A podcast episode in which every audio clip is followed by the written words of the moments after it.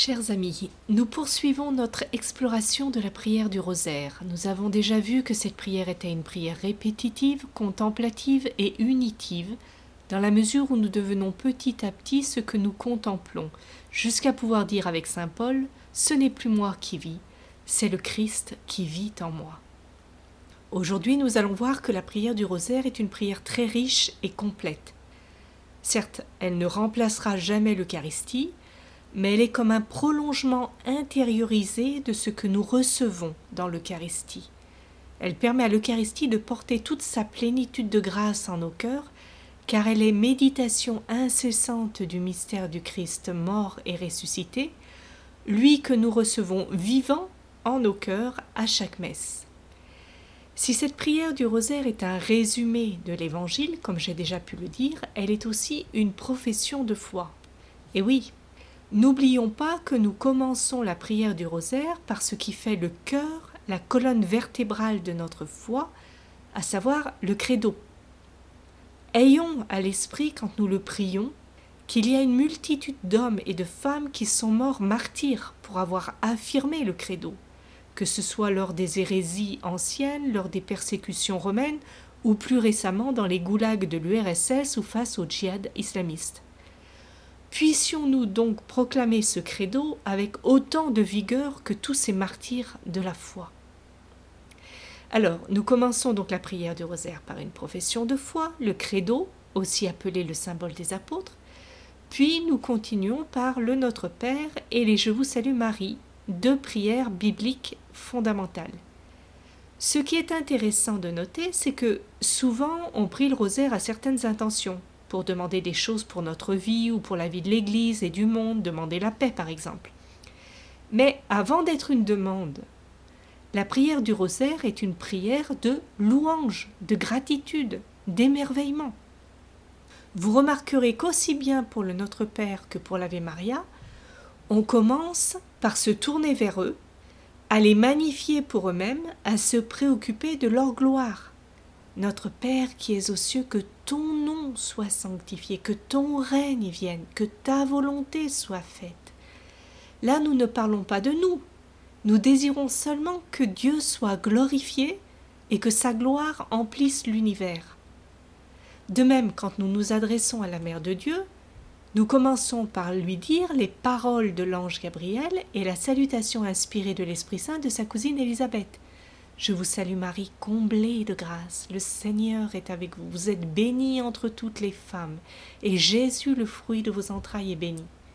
On s'adresse à Marie pour la saluer, l'honorer, dire ses privilèges et magnifier son Fils.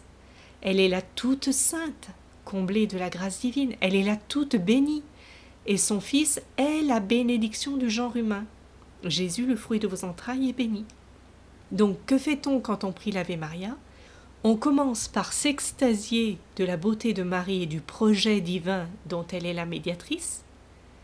Sans elle, en effet, sans son oui, pas de bénédiction pour nous, car pas d'incarnation du Verbe fait chair, pas de salut. Et c'est donc seulement après avoir élevé notre âme dans la louange et la bénédiction que nous demandons, comme des enfants s'adressent à leur père et leur mère qui les aiment, ce dont nous avons besoin à Marie la mère, car elle est notre mère dans l'ordre de la grâce, nous demandons qu'elle prie pour nous pécheurs maintenant et à l'heure de notre mort. Nous lui demandons essentiellement son intercession pour qu'elle nous obtienne de son Fils toutes les grâces dont nous avons besoin dans notre vie humaine, spirituelle, pour parvenir au but, c'est-à-dire le ciel. À Dieu notre Père, nous demandons le pain, ce pain que nous demandons, c'est certes la satisfaction des besoins essentiels à la vie, mais c'est surtout le pain suressentiel, c'est-à-dire Jésus lui-même qui s'est présenté comme étant le pain de vie. Souvenez-vous, dans l'évangile de Saint Jean, quand Jésus rectifie la pensée des hommes qui le poursuivent parce qu'il a multiplié les pains. Vous me cherchez parce que vous avez mangé du pain et avez été rassasiés. Travaillez non pour la nourriture qui se perd, mais pour la nourriture qui demeure en vie éternelle, celle que vous donnera le Fils de l'homme. Et juste après, il précise Le pain de Dieu, c'est celui qui descend du ciel et donne la vie au monde. Moi, Je suis le pain de vie.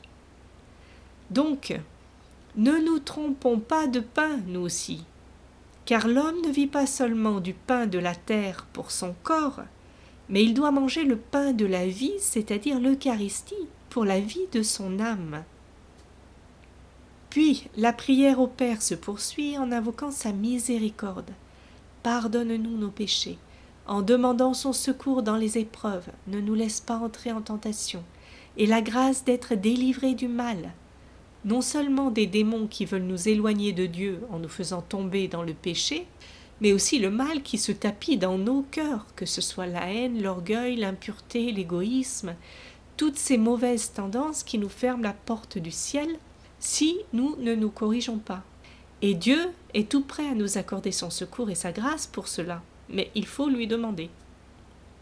Finalement, à la fin de chaque dizaine, nous glorifions la Trinité sainte.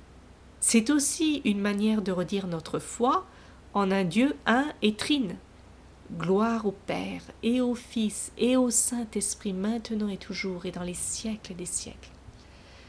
Quand je vous dis que le rosaire est une prière complète, tellement riche, souvent même on rajoute, selon la demande de Marie à Fatima, une invocation à Jésus pour qu'il fasse particulièrement miséricorde à tous les pécheurs, surtout ceux qui sont le plus en danger de se perdre.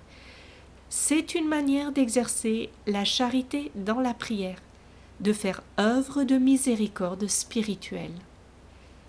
Chers amis, comme vous le voyez, la prière du rosaire est une prière extrêmement riche et complète, dont je crois nous n'aurons jamais fini de goûter tout le suc spirituel. Demain, nous poursuivrons notre réflexion sur la puissance de l'intercession de Marie, médiatrice de toute grâce.